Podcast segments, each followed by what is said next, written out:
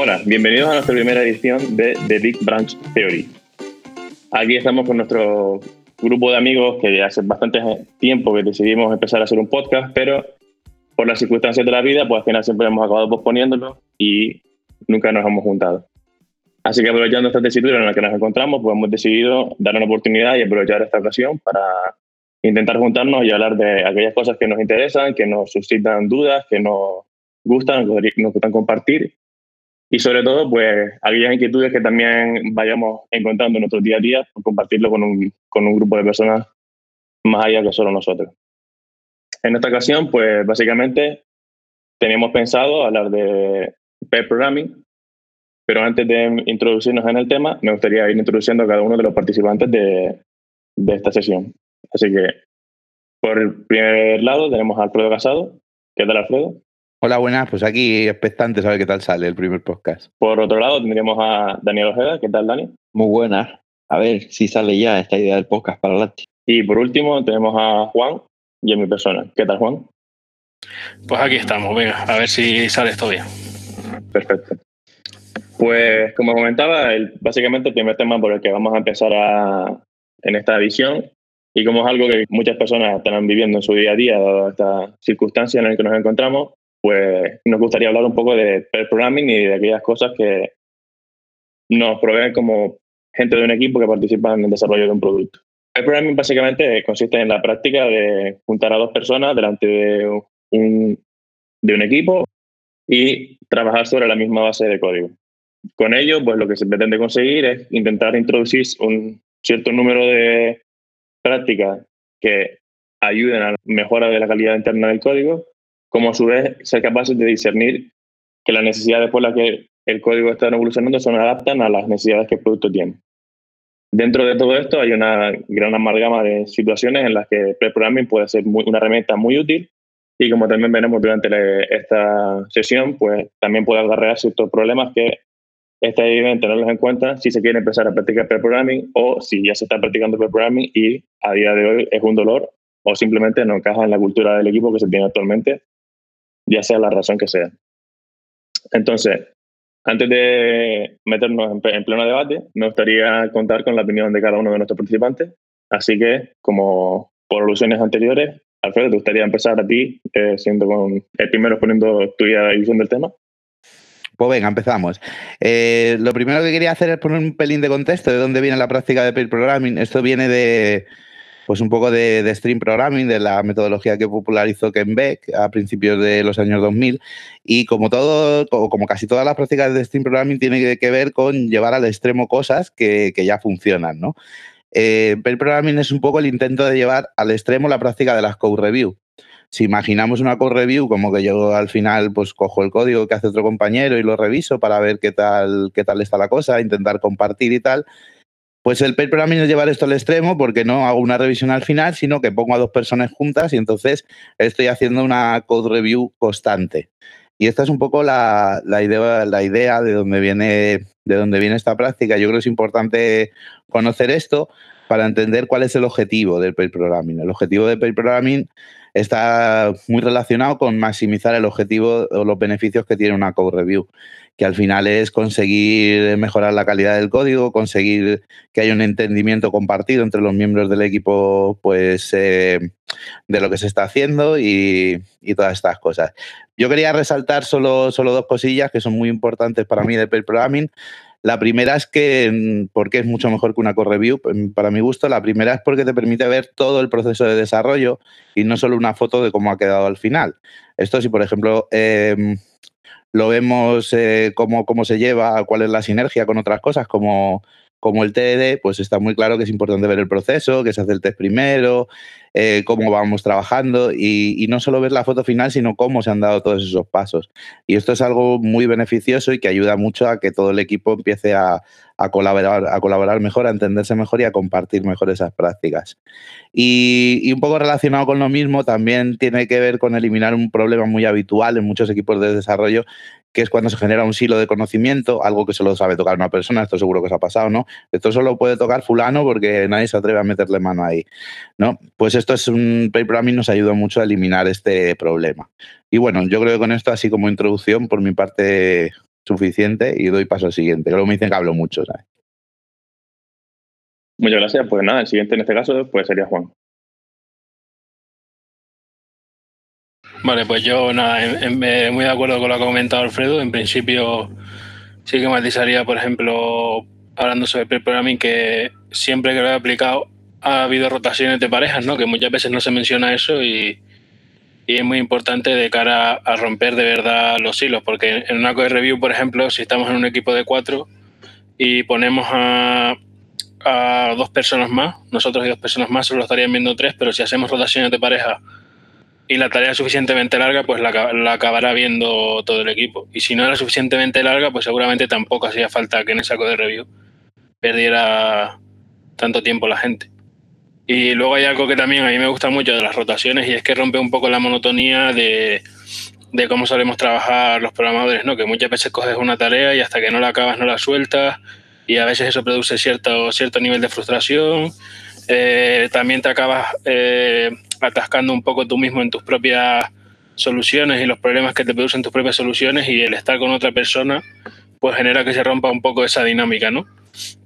Me gusta mucho cambiar de pareja y, discutir las soluciones con otra persona porque, porque evita precisamente que caiga siempre los mismos errores. Y luego, por último, creo que si están bien manejadas las dinámicas de poder y las relaciones de confianza que hay en el equipo, eh, se generan espacios mucho más seguros para que la gente menos tímida debata sobre el código en general. Eh, a veces hay gente que las code reviews no comenta porque le da vergüenza o porque tiene la sensación de que sabe menos que X persona. Y, creo que justo estando dos personas, eh, esos, debates y esas conversaciones pueden surgir más, dinámicamente y, aportar más en ese sentido. Así que nada, para mí es una práctica esencialmente que ayuda a la comunicación y la confianza del equipo casi tanto o más que al código en general. Y poco más que añadir. Así que siguiente. Pues una visión muy interesante, Juan. Eh, ahora sería el turno de, de Dani.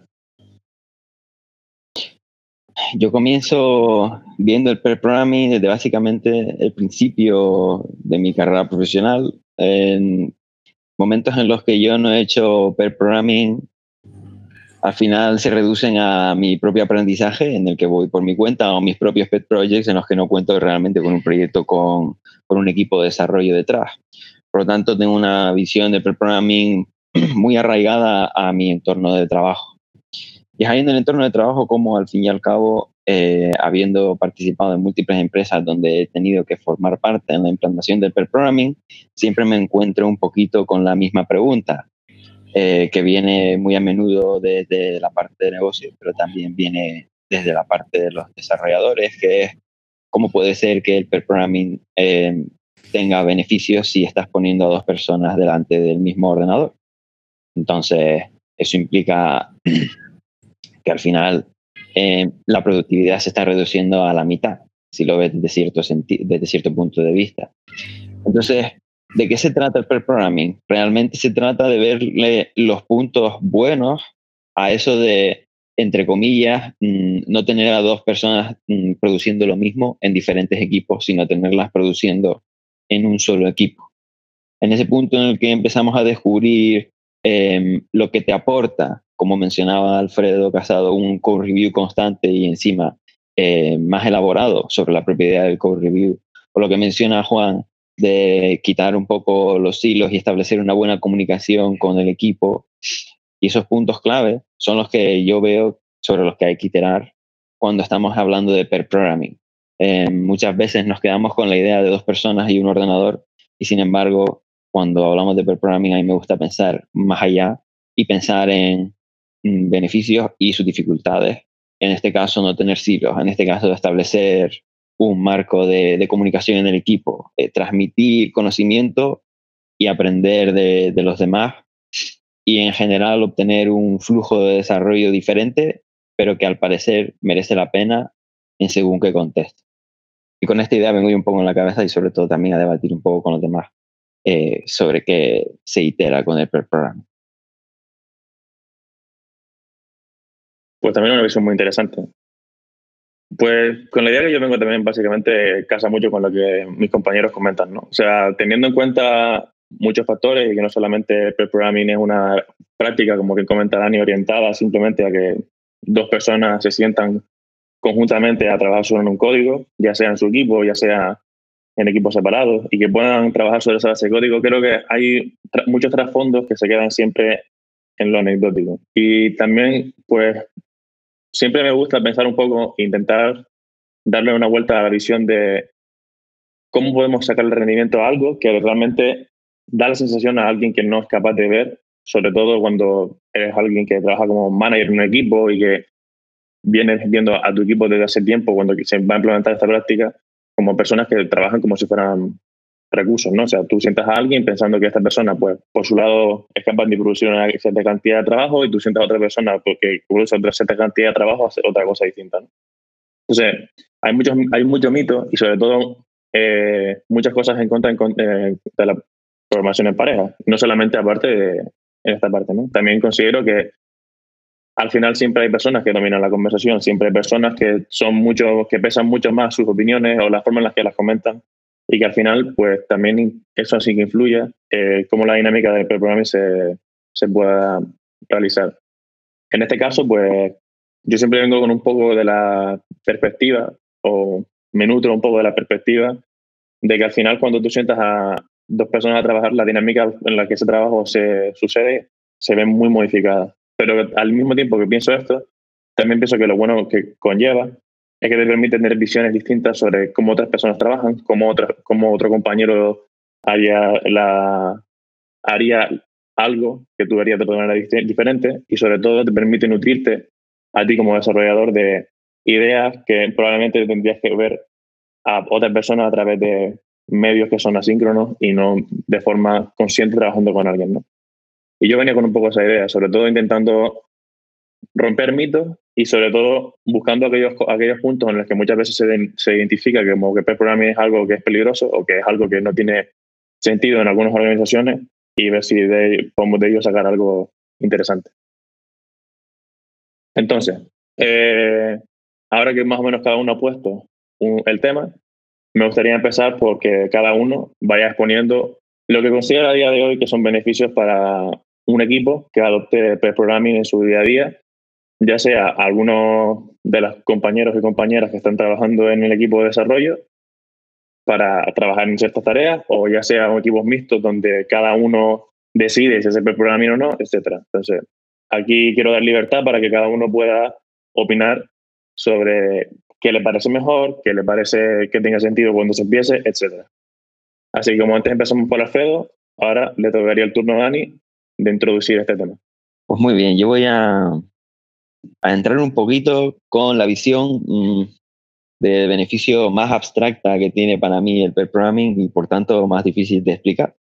Pero la realidad es que casi siempre que hablamos de en qué te beneficia hacer pair programming, pues se menciona un poco lo obvio, como no tener siglos, como transmitir conocimiento, como procurar que los, los consensos que hay en el equipo se cumplan, como evitar que haya errores por parte de uno, porque siempre hay una review inmediata por, eh, parte de la otra persona. Eh, eso dentro de lo que cabe es bastante evidente y fácil de encontrar si lo buscas por ahí. Entonces, ¿qué es lo que yo veo del programming que me beneficia a un nivel más profundo pero más abstracto? Pues el, el efecto un poquito como el patito de goma. Em, tengo una persona con la que validar eh, una y cada una de las ideas que me van surgiendo según yo voy programando. La realidad es que, ya sea por mi background en este tema y por el hecho de que yo practico per programming desde que empecé a trabajar prácticamente, mm, yo me veo en la tesitura de que necesito validar todo lo que escribo de forma bastante rápida.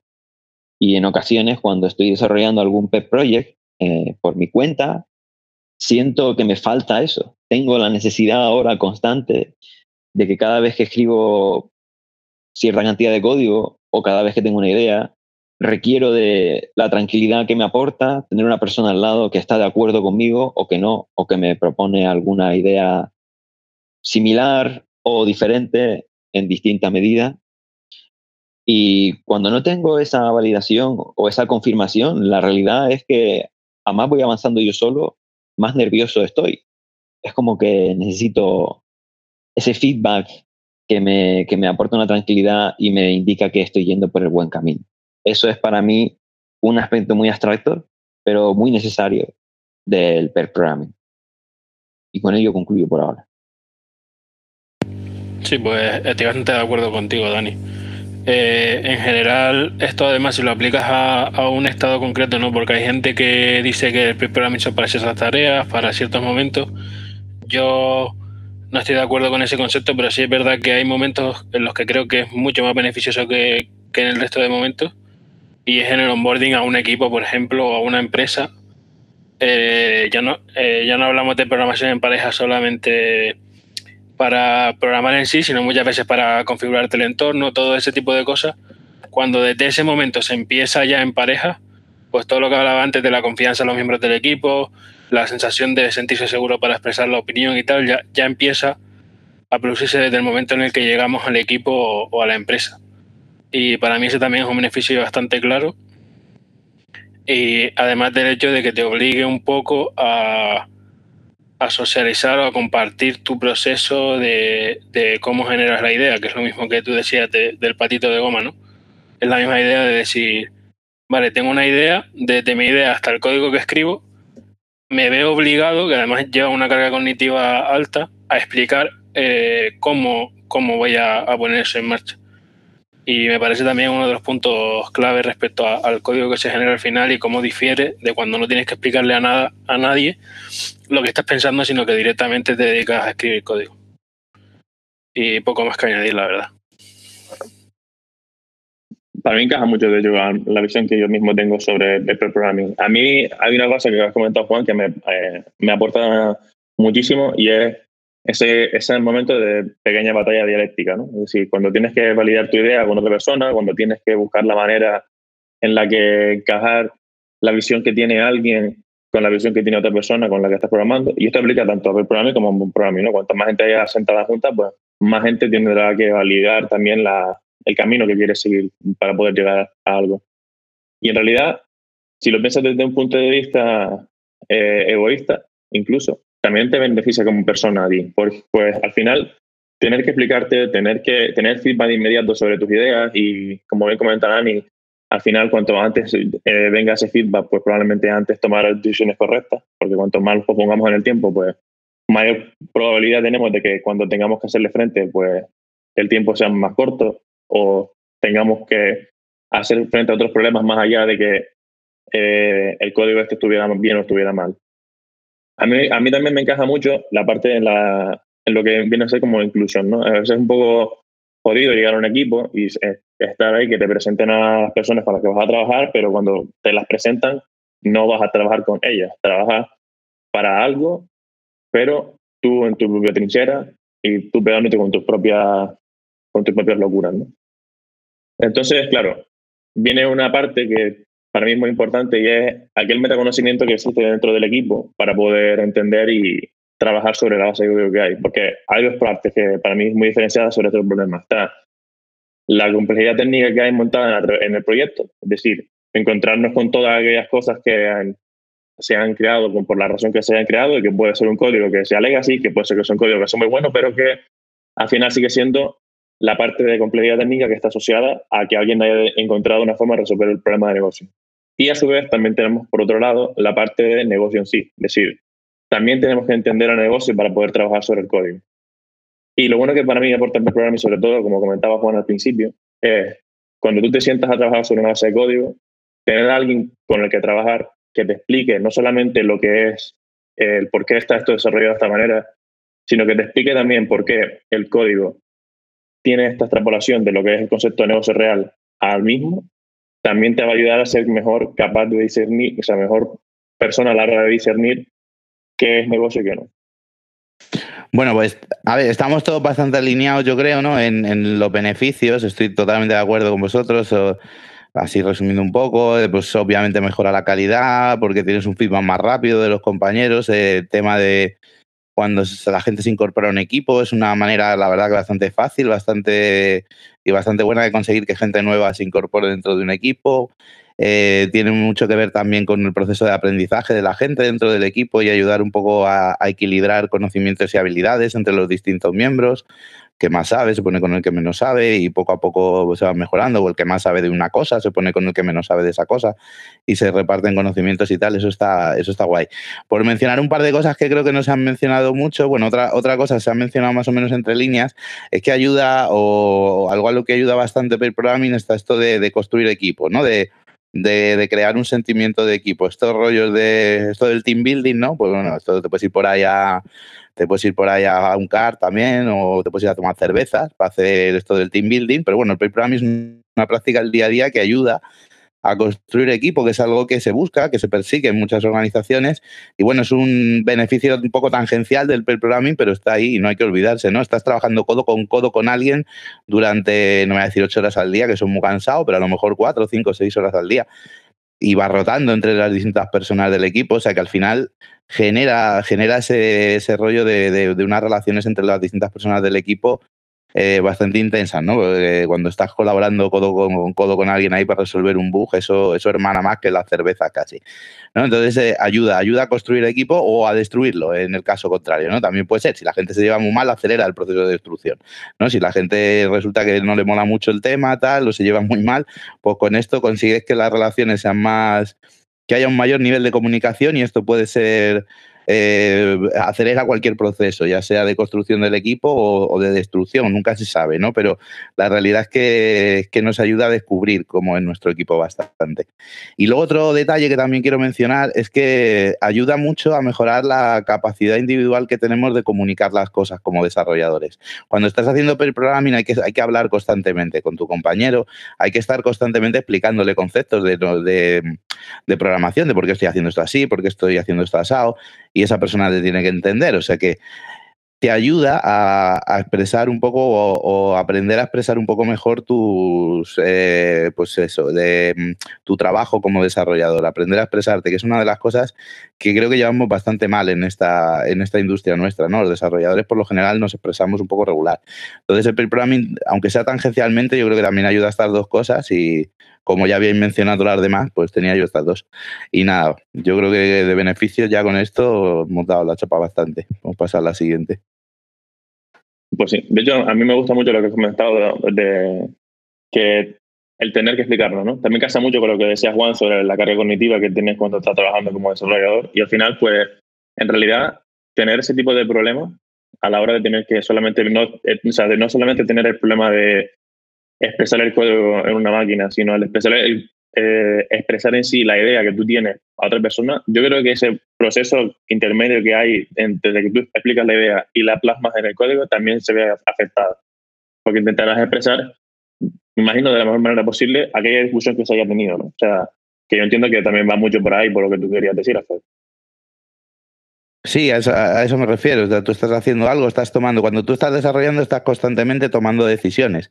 Pues tienes que explicarle a otra persona no solo el, resultado final, sino que tienes que explicarle cuál es tu proceso de, pensamiento para llegar a una decisión o a otra, ¿no? O sea, eh, y eso te ayuda a descubrir un montón de habilidades y debilidades que tienes como programador. O sea, y yo cuando hago programming con mucha gente, ¿no? Y ponte que dice, bueno, pues voy a cambiar esto, este trozo de código, lo voy a sacar aquí a una función y le preguntas por qué y por qué lo estás haciendo y dice, pues porque que yo creo que se ve mejor, queda más limpio.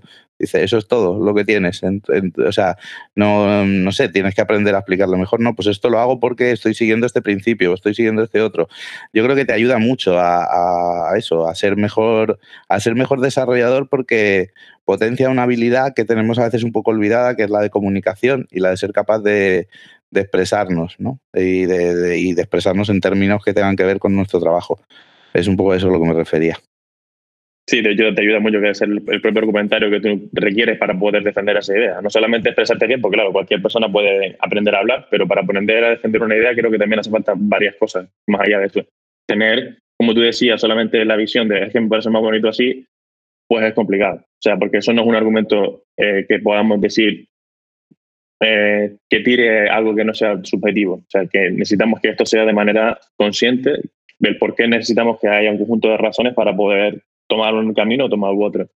Y también estoy muy de acuerdo con lo que tú mencionabas, y ya con esto termino, que a mí una cosa con las que más me ayuda cuando yo me siento de programming no solamente es descubrir qué cosas sabe hacer alguien con un lenguaje, que cómo alguien sabe usar un, un IDE o qué otras cosas, pero también creo que ayuda mucho a la parte de eh, ver cuáles son las heurísticas que tiene una persona al desarrollar. ¿no? O sea, cuando alguien desarrolla, cuáles son las heurísticas que usa para poder tomar decisiones. Y eso ayuda mucho porque también te hace reflexionar o tener retrospectivas contigo mismo si lo que tú haces se puede mejorar gracias a las ideas de otra persona. ¿no? Y a mí me pasa mucho con los equipos que he trabajado de encontrar siempre gente que hace cosas de forma distinta y de aprender de cada vez de eso. ¿no? Y bueno, como veo que estamos todos más o menos de acuerdo respecto a qué beneficios nos aporta el programming y que ya hemos llegado a más o menos un consenso, aquí yo creo que cada uno va a tener diferentes perspectivas en el siguiente tema de cuáles son las dificultades para implantar o dificultades que pueden haber a la hora de hacer programming en un equipo. Entonces, pues como antes habló Alfredo introduciendo el tema en sí y ahora le toca a Dani hablando de los beneficios. Juan, ¿qué te parece si empiezas tú hablando sobre las dificultades que tú ves para implantar pair programming en un equipo o cualquier dificultad que tú asocies a pair programming en sí? Perfecto. Yo en general creo que el pair programming es una práctica muy de doble filo. O sea, por ejemplo, el hecho de tener que explicarlo todo por un lado es bueno porque todo lo que acabamos de comentar, ¿no? Pero por otro lado genera, por ejemplo, una mayor carga cognitiva con lo cual la gente en general va a estar más cansada. Hacer pair programming es más agotador que programar en solitario. De hecho, Alfredo lo ha mencionado también, ¿no? Que ha dicho algo así como, uff, ocho horas no, que es mucho, eso es muy cansado.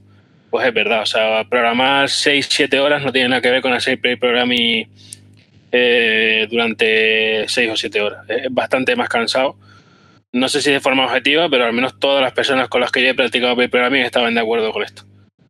Y luego eh, alguien ha dicho también lo de que es programar codo con codo, ¿no? Que es una práctica muy buena porque genera confianza, genera team building. Pues para mí el doble filo de ese, de ese punto es que también hay una invasión del espacio personal y de tus rutinas personales, ¿no? Eh, yo por siempre he tenido bastante suerte, ¿no? Y he estado en equipos donde hay mucha flexibilidad para trabajar. Y al final el que eh, estás en cierto modo obligando a la gente a desprenderse de cierta flexibilidad para llegar a estar de acuerdo en horarios y en, y en, y en coincidir con, con, el resto del equipo. Y sobre todo si hay, si, una, si hay un añadido de diferencia horaria, puede ser algo más complejo. Y, y, y, luego hay una que es meramente cosmética, pero que en esta profesión se da mucho, ¿no? El, mítico Bing Mesus Emacs, por ejemplo. Eh, pues eso, pues hay unos que usan Bing, otros que usan Emacs, unos que usan Eclipse, otros que usan IntelliJ, y cuando pones a dos personas a programar en un mismo ordenador, eh, que mañana puede que estén en otro ordenador y que mañana puede ser que estén en otra pareja en otro ordenador, pues ese intentar eh, que todo el mundo se adapte al entorno de todo el mundo, o al revés, homogenizar todos los entornos, eh, puede ser también una dificultad para implantar porque es la resistencia de la persona a, a tener que evitar usar algo con lo que se siente muy cómodo y, poco más que añadir, la verdad. Me gusta mucho ver, ver que todos los beneficios tienen su, su parte mala. No sé si Alfredo, que fue el último que comentó beneficios, quiere, quiere entrar por este tema también. Sí, vamos, eh, si queréis continuar yo. Sí, yo estoy, vamos, un poco bastante de acuerdo con todo lo que con todo lo que comenta Juan. O sea, tiene sus problemas también. Quería también comentar otra cosa que es muy obvia, eh, que no se nos olvide que al final cuando haces pre-programming hay que tener en cuenta que, muchas veces hay resistencia no solo dentro del equipo de desarrollo, sino por parte del management de la empresa o de quien sea. Bueno, por aquello obvio que dicen de, hostia, pago lo mismo y los tengo a los dos juntos aquí produciendo la mitad, ¿no? O algo así, ¿no? Que es, una visión bastante sesgada y, poco realista, pero es una visión que cuando te pones a implantar pre-programming, pues tienes que luchar contra ella, ¿no? Y tienes que tener argumentos para hacerlo.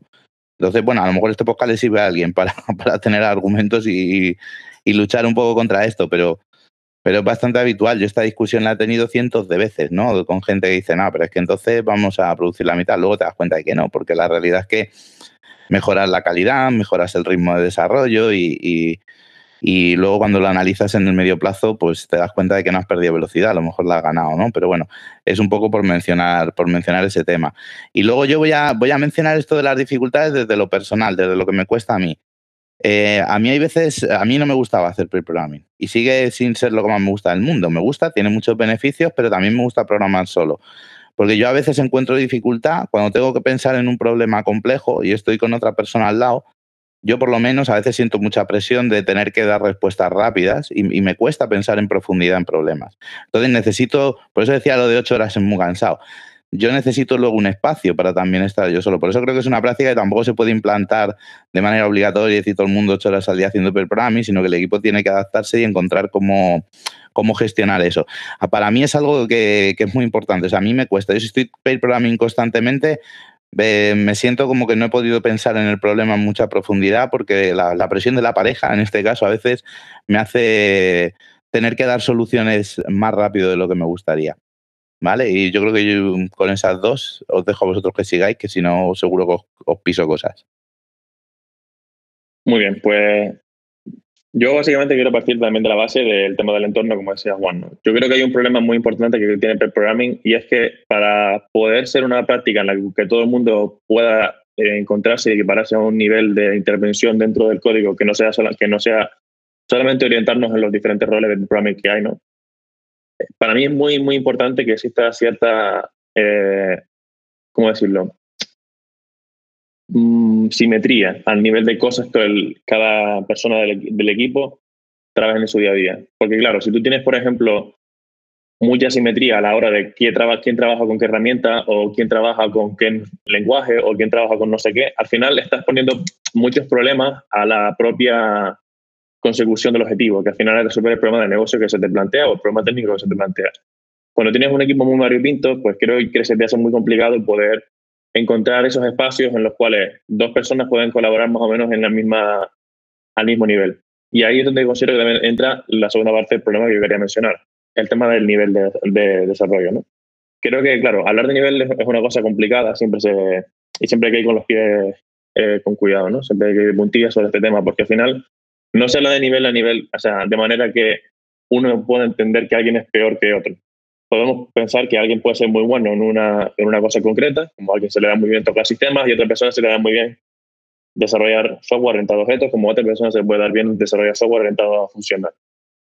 Son personas que tienen buenos niveles, pero que su capacidad a la hora de afrontar un problema, en función de dónde miren el prisma, puede encontrar diversos problemas a la hora de ponerse con otra persona, juntarse a desarrollar algo. ¿no? Entonces, claro, mi perfil suele ser más de sentarme con alguien de manera que trabajo como eh, mentor, por así decirlo, ¿no? Solo trabajar para ayudar a que alguien eh, adquiera habilidades gracias a las sesiones de programming que yo, las que yo hago.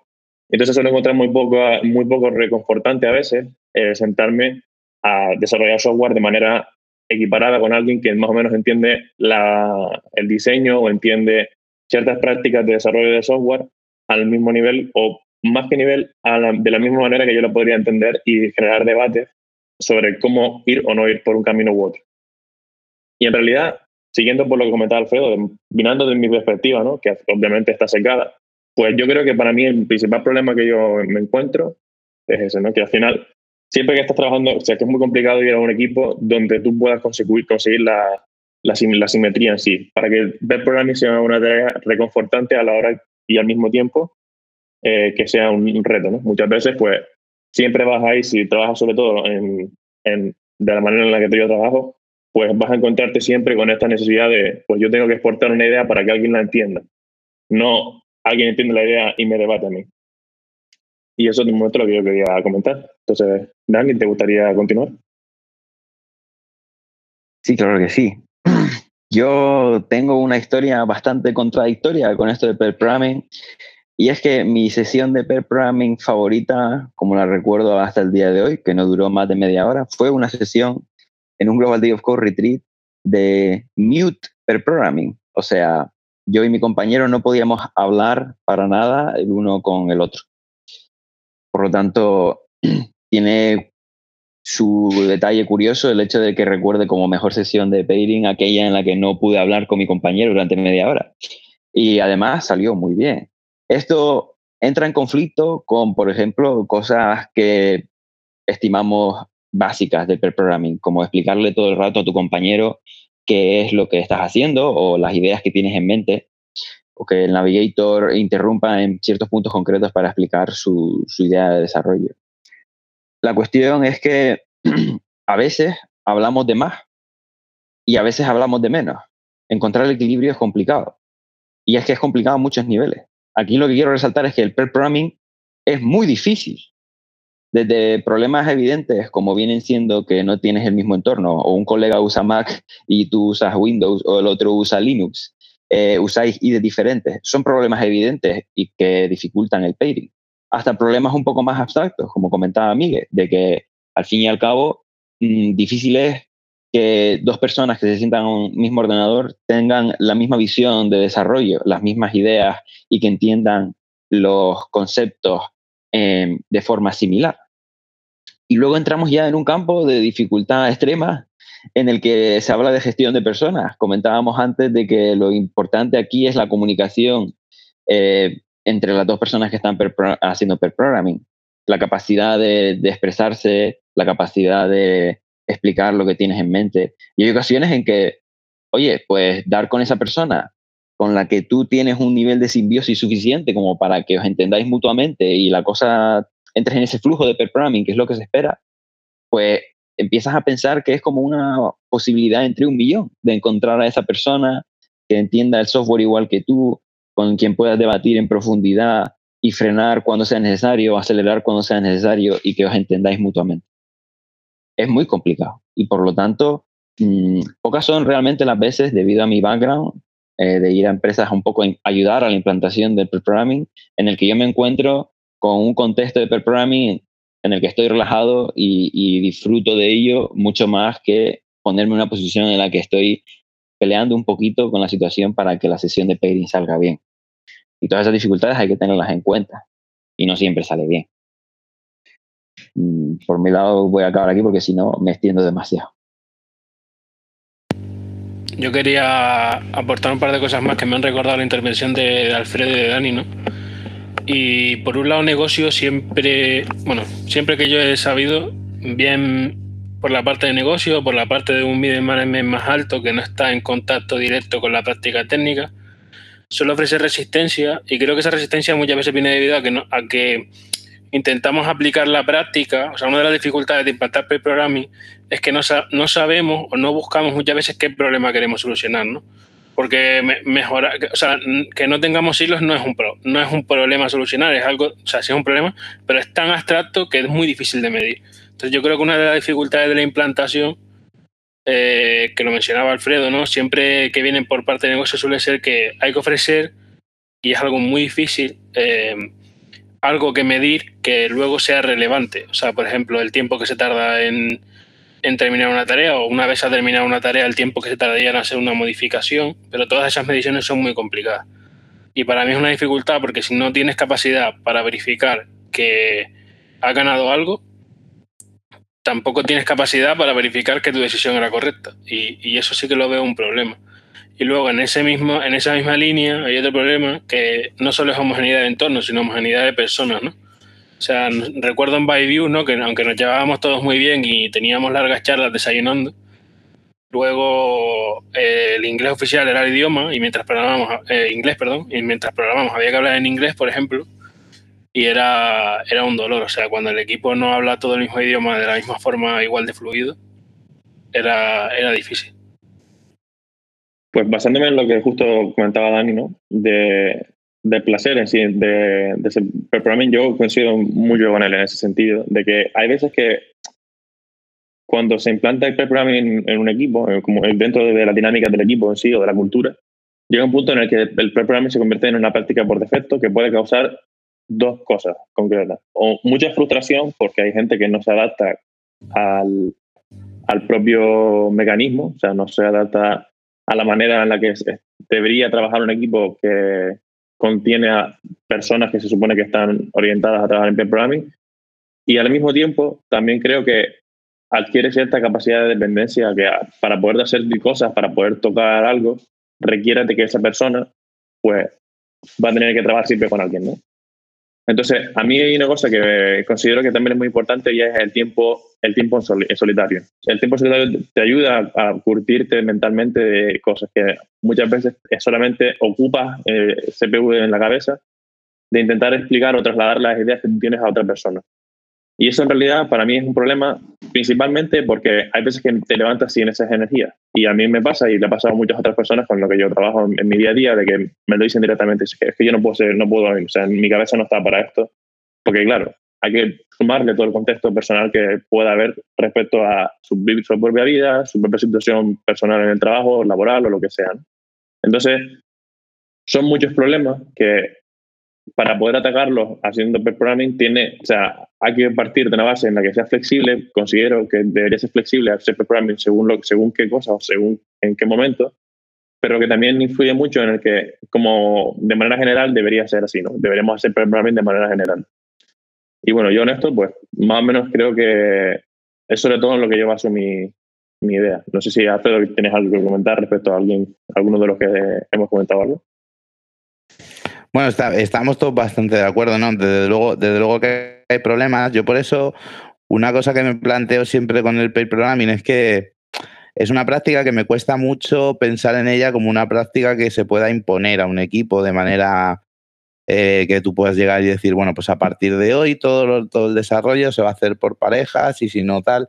Esto me resulta bastante, bastante complicado de hacer por todos los problemas que, que habéis comentado porque, es difícil y, yo creo que cada equipo tiene que encontrar cuál es su, entendiendo los beneficios que tiene el pair programming y entendiendo cuáles pueden ser las dificultades, cada equipo tiene que encontrar cuál es su mejor manera de aprovechar esta técnica.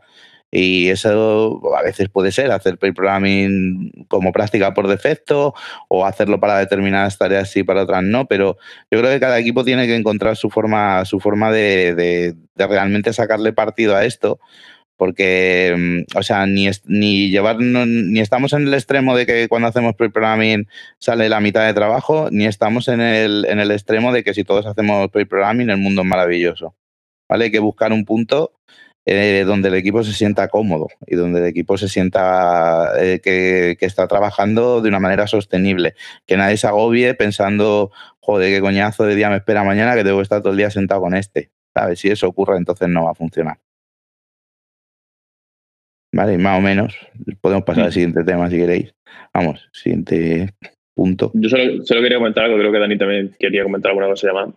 Yo simplemente, eh, por recalcar lo que comentas, Alfredo, cuando, cuando pensamos sobre todo a nivel de management, ¿no? que también es una, una idea que mencionó antes, que, antes Juan, eh, hay veces que nos encontramos en la tesitura de tener que defender algo, ¿no? Y para poder defender algo necesita métrica.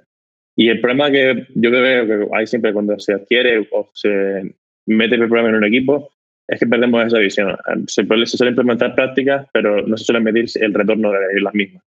Y creo que es muy importante poner el foco mucho a eso.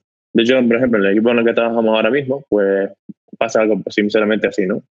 Y yo me encuentro en la circunstancia en la que ah, veo que nuestro equipo ha mejorado mucho el rendimiento que tiene por sprint, la capacidad de, sacar, de sacar temas, perdón, sacar tareas, pero también veo que se ha adquirido la práctica de una manera por defecto, pero no, pero no se ha pensado en realmente cómo adaptarlo al equipo. Y eso es un punto que yo creo que es muy importante tener en cuenta a la hora de hacer programming, que cuando empiece, intenta no solamente medir, sino intenta que la práctica se adapte a, ti y no que la práctica te adapte a ti.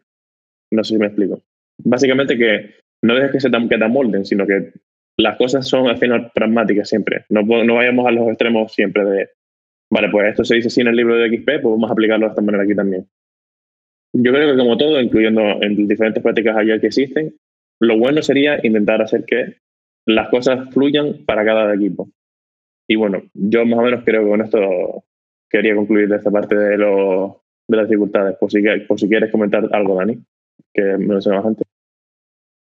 Yo evidentemente quiero reincidir en el hecho de, de, de, la implantación, porque es que siempre pasa, cualquiera persona que escuche esto también tendrá esa pregunta en la cabeza. Hay, hay dos vertientes, igual estás en pro de, implantar programming o igual estás en, en, contra, pero la pregunta siempre es la misma.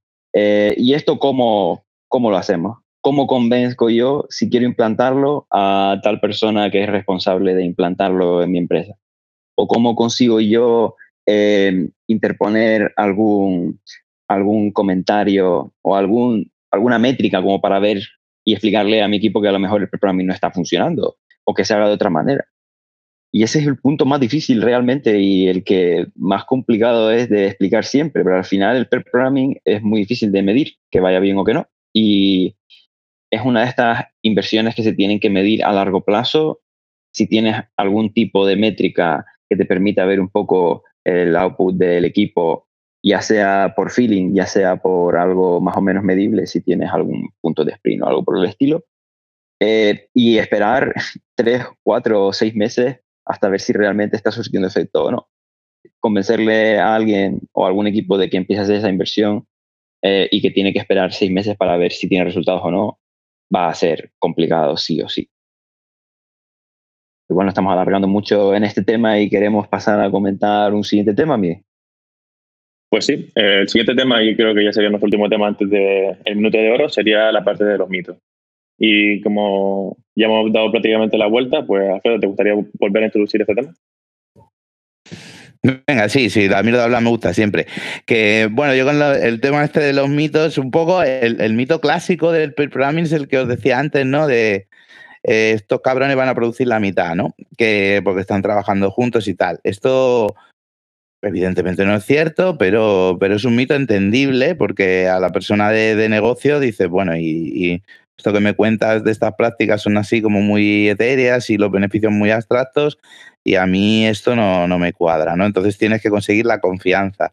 Yo creo que al final dentro de un equipo Agile hay un concepto muy importante que es la, la autoorganización y si tú tienes confianza en que tu equipo es el mejor para hacer el trabajo, déjales que se organicen como les dé la gana. Y las métricas que puedas medir tienen que ser siempre métricas a nivel de equipo, del output del equipo como equipo. No métricas individuales, obviamente, no valen para medir el pair programming, ¿no? Y luego tienes que utilizar pues, pues las retrospectivas y todos estos puntos de encuentro para que el equipo pues evalúe qué tal le está yendo con este, con este rollo. Pero vamos, este es como, como el principal mito a batir cuando uno lo quiere, cuando uno quiere implantar el pre-programming. Luego está el extremo contrario, ¿no? De si no haces pre-programming y no haces TD, pues entonces no eres, no, no eres un crackman, no, no eres guay. Pues eso es otra gilipollez, ¿no? O sea, hay gente que a lo mejor trabaja sola porque no le gusta el pre-programming y es mejor programador que, que, que, yo 80 millones de veces, ¿no? Que me gusta esto. O sea, no. Es una tontería. O sea, es una práctica que puede ayudar, que es contextual y que no a todo el mundo tiene por qué funcionarle. Entonces son un poco los extremos al final, son los que, los que se mitifican y ninguno de los dos e, está bien, ¿no? Como por definición no son extremos. Entonces, pues es eso, es, buscar tu punto, entender la práctica y sobre todo probarla y ver qué tal te funciona. Yo me acabo de acordar, Alfredo, cuando hablabas de, igual, no sé si te vas a no sé si te recuerdas cuando empezamos el proyecto de ByView, que estábamos tú y yo en una sala, hablando de pre-programming con la persona de negocio, y nos dice, es que nos han presentado un informe y hacer programming es 1.3 veces más lento que, que programar como se, como se ha programado siempre. Maravilloso, Juan, se me había olvidado esto, muy bueno. Y recuerdo esa situación como la, la, el máximo exponente del mito, ¿no? Es como que eh, no solo alguien eh, dice que se produce la mitad sin haber medido previamente a que se hiciera por programming, sino que además es capaz de decir que no es que sea la mitad, o sea, es que es 1.3 veces más lento, ni siquiera la mitad. Y, va un poco en la misma línea, vamos, que al final hay que medir siempre el output a nivel del equipo y, y el problema de eso es que hay demasiados factores, o sea, no, no, no solo implica el programming, implica si Pepe o Juan han tenido una gastroenteritis y llevan dos días que no trabajan, ¿sabes?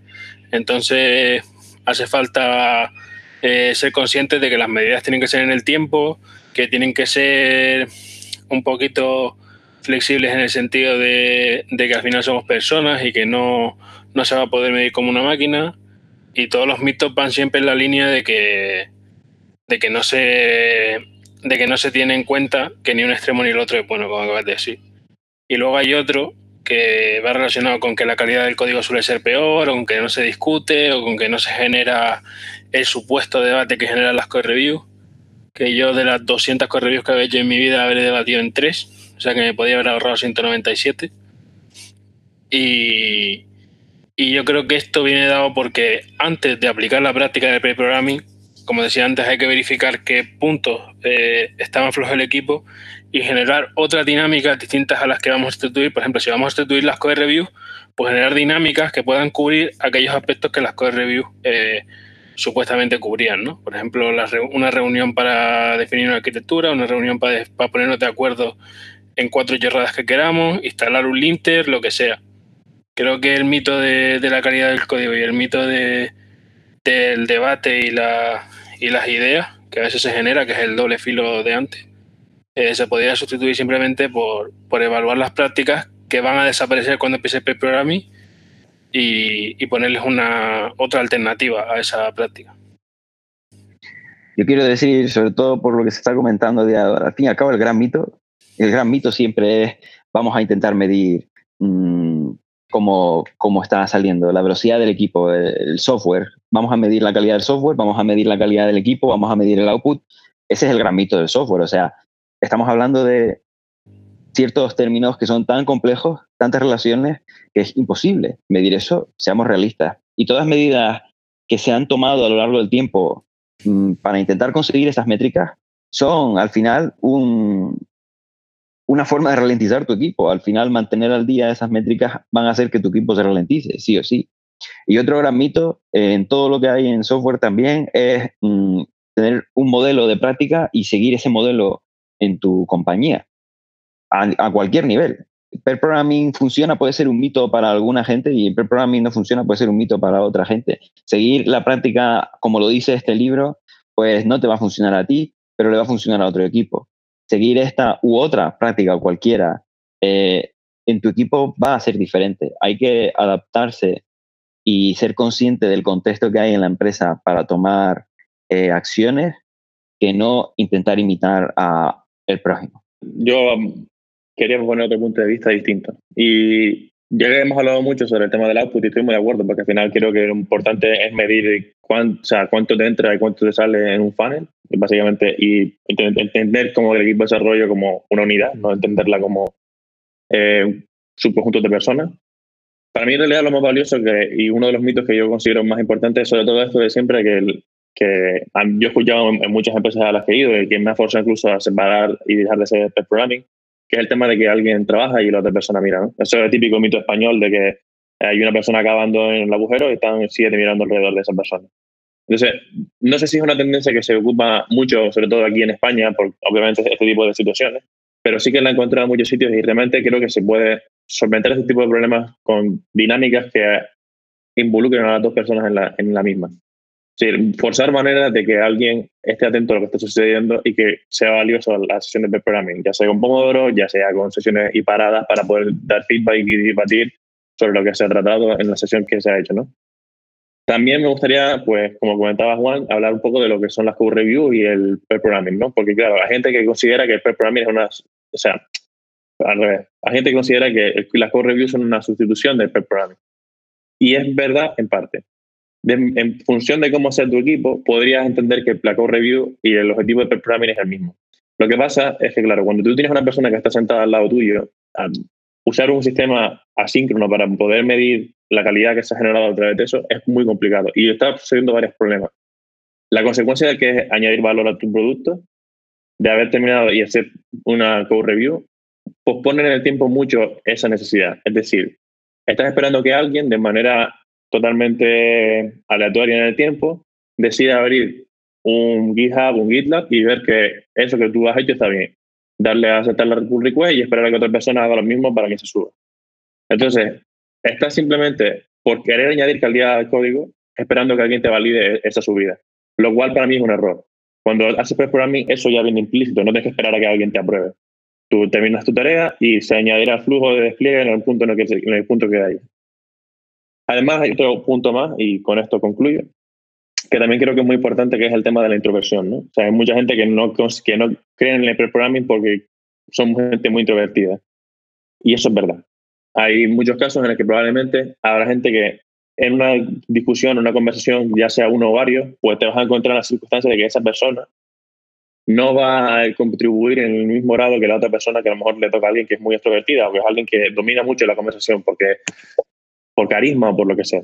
Porque habla mucho, porque no habla mucho, por lo que sea. Puede ser multitud de razones. porque no quiere hacer, ofender a la otra persona, etc.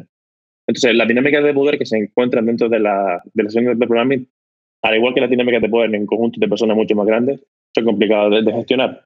Y creo que se puede intentar probar, en este, este caso concreto, creo que es muy complicado de solventar o salvar este, este, este bache, pero sí creo que aún así equipos mixtos donde hayan personas que requieran de tiempo propio para poder desarrollar algo porque son introvertidas o porque no se sienten cómodas con otra persona sintiendo que la vigila, que muchas veces de lo que se suele hablar, pues intentar huir de esa de esos psiques e intentar conseguir al final lo importante, que no es solamente, que no es más que otra cosa que aportar valor al negocio y construir un equipo, ¿no?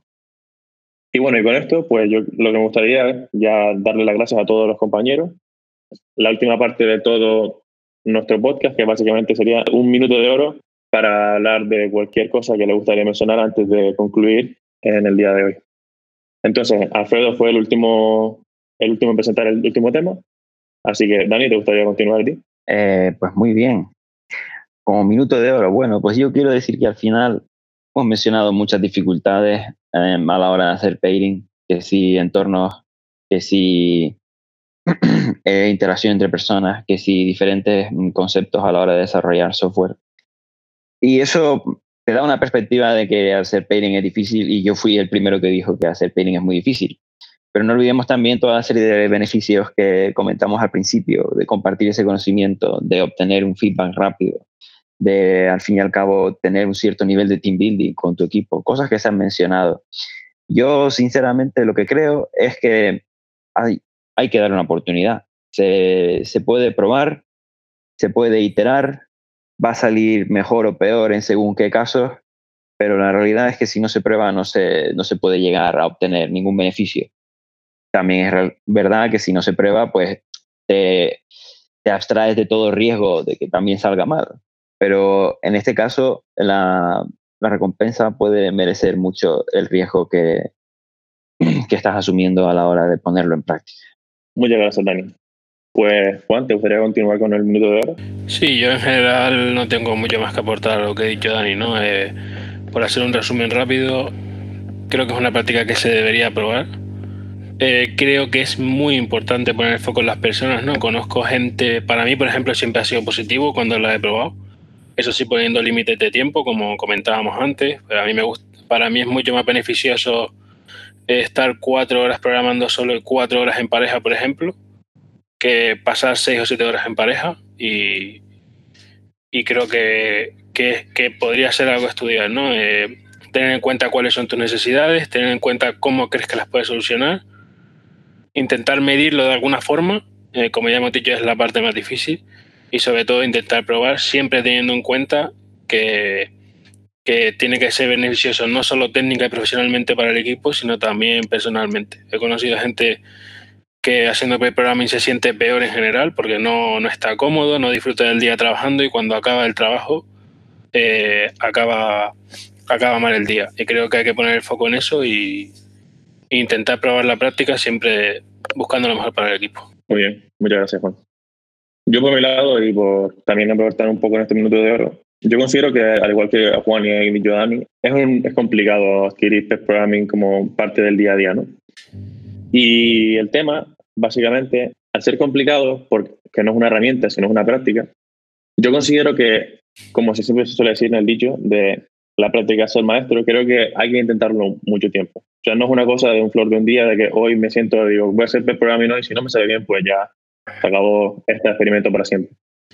Creo que es un experimento que va a largo plazo y creo que es un experimento que, si lo quieres realmente hacer, hay que intentar ser, o sea, primero encontrar la forma en la que puedas encontrar los sitios en el que meterlo, porque una adopción total y completa, casi seguro que es un fracaso. Un fracaso.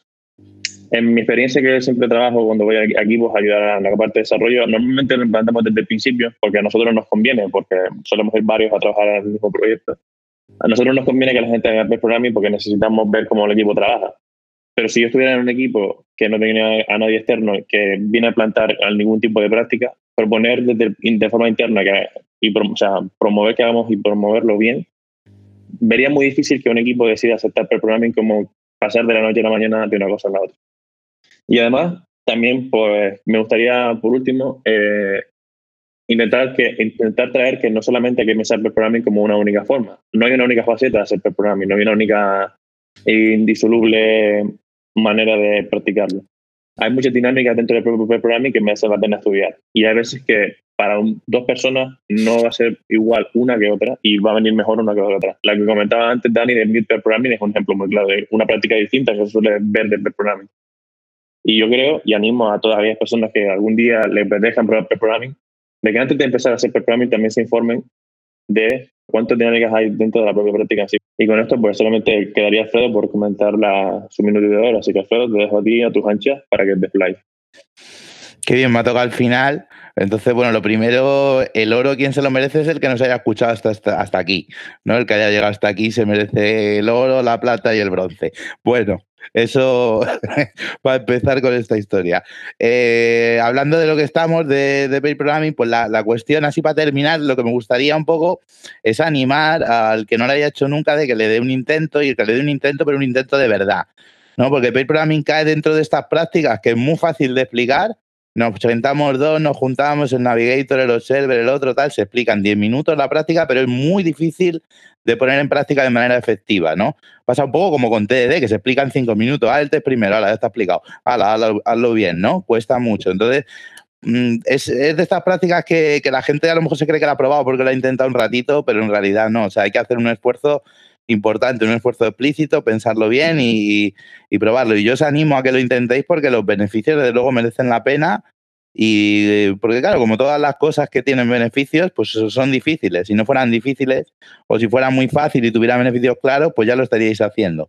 Todo el mundo lo haría, ¿no? Porque es algo evidente. Entonces, eh, yo lo que quiero es eso, animar a la gente a la gente a que lo pruebe y a que le dé un intento bueno, ¿no? Podéis empezar por coger qué sé yo, la, la, historia de usuario que tengáis, pues alguna historia de usuario complicada, una por sprint, o donde veáis que, que, vais a poder encontrar un espacio de colaboración mejor, ir poco a poco, no tenéis por qué hacerlo con todo, bueno, de hecho, no lo hagáis con todo al principio, empezar poco a poco e intentar ponerlo en práctica, de verdad. Nos encontramos con muchos equipos que cuando le preguntas, eh, dice, ¿alguna vez lo habéis intentado? Es que ni siquiera lo han intentado, nunca, nunca lo han hecho, ¿no? Dice, ah, pues estaría bien, pero nunca lo hemos probado.